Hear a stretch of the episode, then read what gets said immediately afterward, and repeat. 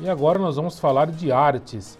Artes aí é, com a inscrição e a abertura da inscrição do workshop, João, é isso? Nós temos convidado? Exatamente, nosso convidado Léo Tatarana já está conosco. Muito bom dia, bem-vindo. Bom dia, tudo bom? Tudo bem.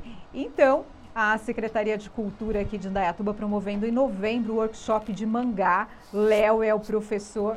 Léo, primeiro para quem não conhece, o que é mangá? A mangá, resumindo, né, assim, de forma mais simples, é toda história em quadrinho no estilo japonês, né? Produzido, produzido originalmente no Japão. Né? Então, tudo que é história em quadrinho é mangá. Né? Então, o que conta a diferença de um mangá para um quadrinho comum é a sua narrativa, a forma como que é escrita, né? Como é colocado os balões, onomatopeias, a ação, né? Que geralmente é mais cinematográfica, né? E a tendência é ter começo, meio e fim. Os desenhos têm características diferentes dos, dos demais? Sim, uh, geralmente a característica é mais estilizada, né? Não é um desenho muito assim realista, cheio de detalhes. É, mas assim, vai depender de artista para artista, porque o mangá não tem um estilo único de desenho, né? Cada artista traz o seu, seu estilo, a sua característica pessoal. Né? Então é bem diversificado. É, Léo, e como que você entrou nessa, nessa profissão aí, até chegar a ser um, um, professor de mangás? Mangás dominando o mundo, né? É, eu tenho filho adolescente e lá em casa só se fala em mangá. É, começou como a maioria das, das crianças começam, né? Por gosto, né? Você conhece uma animação, aí começa a ver quadrinhos e fala, nossa, eu quero fazer isso aí, né? E geralmente começou como homenagem, né? Gostei de um desenho, eu queria fazer um desenho em homenagem, gostava do personagem. E aí começou, aí não parei mais, né? E aí comecei, fui virar professor depois que eu tive a oportunidade no estúdio, né? Numa escola, no ateliê de arte, me chamaram para dar aula e aí eu comecei e não parei mais. Então isso já faz uns 17 anos já pouquinho tempo, entende um pouquinho só. é, Para participar desse workshop, como que faz? E quem pode participar? É, a recomendação é que adolescentes, né, pessoas a partir de 14 anos de idade, né, e que tenham já um contato com o mangá, né, o anime em geral. Porque eu não vou explicar o que é o mangá, não vai ser uma oficina sobre o mangá em si. Eu vou usar o tema para explicar né, sobre a, o que é o mangá, né, na parte de, de desenho mesmo. E participar tem que entrar em contato né, com o Casarão Cultural. Né? É, temos o site também, né, que é está postado na, prefeitura, para a pessoa ter as mais informações. Né? E para participar tem que doar um litro de leite, né, que a gente pede. E a participação é para quatro dias de workshop, né? Vai ser duas semanas né, de workshop. É, o, as aulas serão nos dias 9, 11, 23 e 25.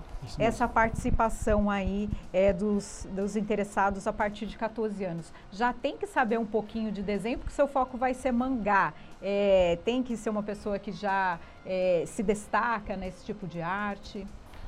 É, não, não é preciso ter habilidade, porque a intenção, na verdade, é que a pessoa que vai participar ela conhece o meu dia a dia. Eu vou trazer um pouco do meu dia a dia, né? É, vou mostrar alguns processos de produção de desenho, postura, é, algumas qualidades que você tem que trabalhar durante o, você, a prática do desenho, né?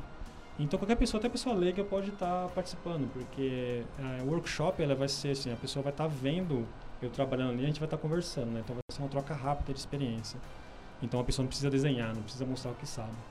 Tanto é que eu recomendo levar uma caderneta, uma caneta para estar tá anotando as ideias, as dicas para as pessoas, né?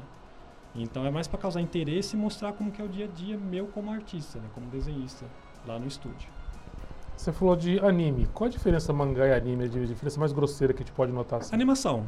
O mangá é o quadrinho japonês, né? E a, o anime é a animação feita do mangá, geralmente. Né? Tá. Então essa é a diferença dos dois. Para quem é um pouquinho mais velho, seria o Jaspion, o, o Jaspion entra na categoria de Tokusatsu, que é o personagem, é, o, é, tipo, é tipo um anime, mas só que feito realista, né, com pessoas. Então isso é chamado Tokusatsu. Né? Tem algumas características né, para definir Tokusatsu, mas resumindo é isso mesmo a diferença. O que explica esse sucesso né, dos animes, do mangá e esse interesse dos adolescentes, dos jovens e adultos também por essa arte? Eu acho que a palavra que resume é identificação. É, o, além da, do tempo, né? Os animes eles têm tendência de serem curtos, né?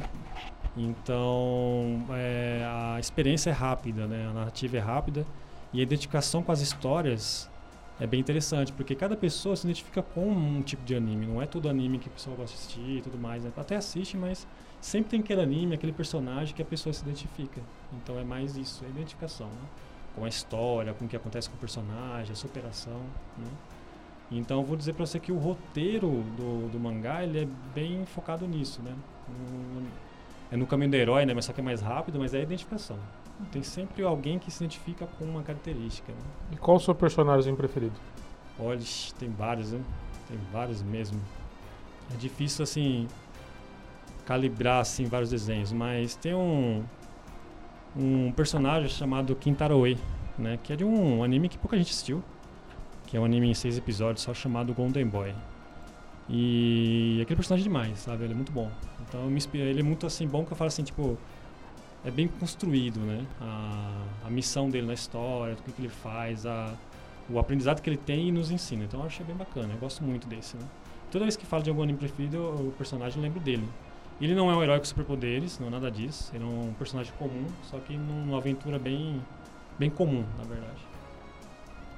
Em relação ao curso, serão 20 vagas é, que estão sendo ofertadas aqui, 20 vagas. Para se inscrever, preciso levar os documentos pessoais, RG, CPF, comprovante de residência. Claro, para moradores de Indaiatuba esse curso. E se o menor, se for menor, é o também deve apresentar os documentos dos pais. O workshop será dividido, como ele já disse, em quatro aulas. Será na Tulha do Casarão Pau Preto, né? E o Léo é desenhista e professor há mais de 16 anos. Léo, é, sobre o curso, sobre esse workshop, que mais você tem que falar aí para os nossos ouvintes?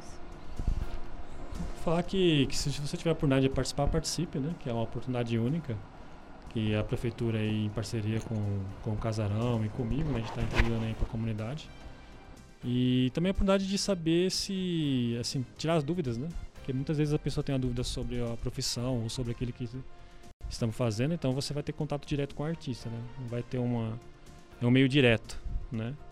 E, e é de certa forma gratuita, né? A doação de leite é para a gente ajudar as entidades na cidade, né? Que sempre tem precisando da gente aí. E sejam bem-vindos. É até a vaga encerrar ou até qual data? Tem data prevista para encerrar? Até o dia 3 de novembro é a última da, é o último dia para estar tá fazendo a inscrição chegou aos 20 alunos, né, que é o 20 pessoas da, da participação e encerrada as inscrições também.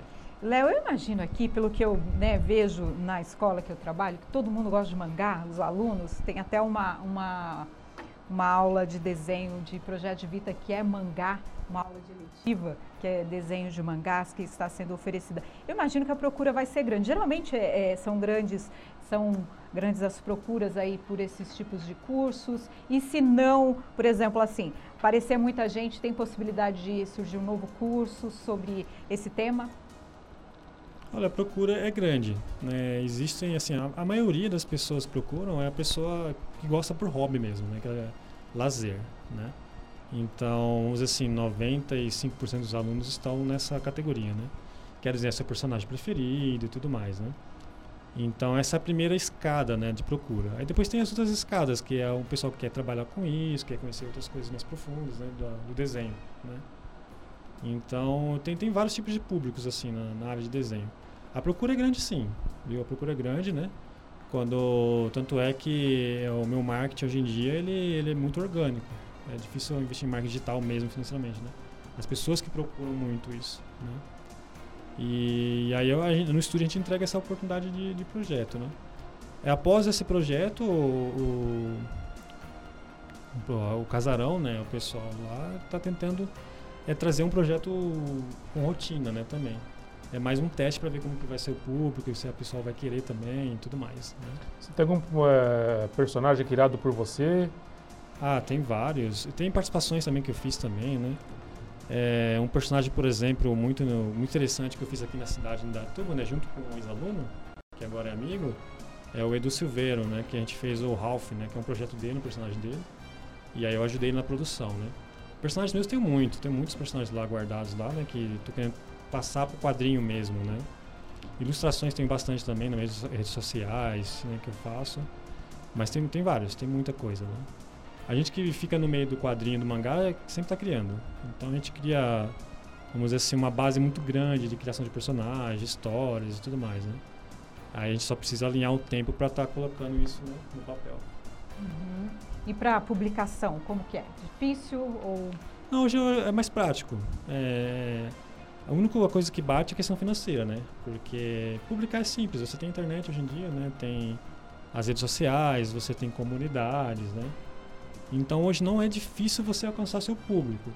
Só que você tem que ter uma certa paciência, porque como na vida real, na internet uhum. demora seu tempo, né? Sim. Então você tem que trabalhar esse tempo para aceitar esse tempo para tá, atender recursos. Mas hoje está bem mais prático. Tem várias direções, tem financiamento coletivo, tem editais, tem muita coisa acontecendo, né? Oportunidade tem, tem, tem bastante. Né? Hoje nós estamos num tempo assim para arte, agora eu sinto assim para arte, para desenho, a gente está numa oportunidade muito grande. É mais fácil as pessoas nos verem, é mais fácil nos contatar, né? Então é, a mídia, a internet fez esse, esse avanço para a gente. Então não é, é um caminho complicado porque você tem um tempo, né? Esse tempo de maturidade e tal, de desenvolvimento, que todo mundo tem que ter, toda área tem, né? Então você tem que trabalhar essa paciência nesse tempo, né? Tá sempre publicando, internet, blog. Então publicação hoje em dia primeiro é a internet. Né? Você não pode pensar assim no, no, hoje você imprimir um quadrinho ele se torna muito custoso, né? E quando você não tem uma base de público se torna inviável. Então é sempre bom trabalhar o público primeiro, né, sua linha de fãs, a comunidade, para depois você começar a produzir isso né, no, no, papel. Porque o quadrinho no papel, apesar da internet, tudo é o que é mais buscado. Né? O pessoal gosta de quadrinho no papel. Então agradecer a presença do Léo aqui, que vai dar esse workshop de mangá. Não confunda com manga, manga é a fruta, mangá é a arte. É, muito obrigado pela sua participação. Conte sempre com a Rádio Jornal para divulgar o seu trabalho e os seus cursos aí. Eu que agradeço. Tenha um bom dia.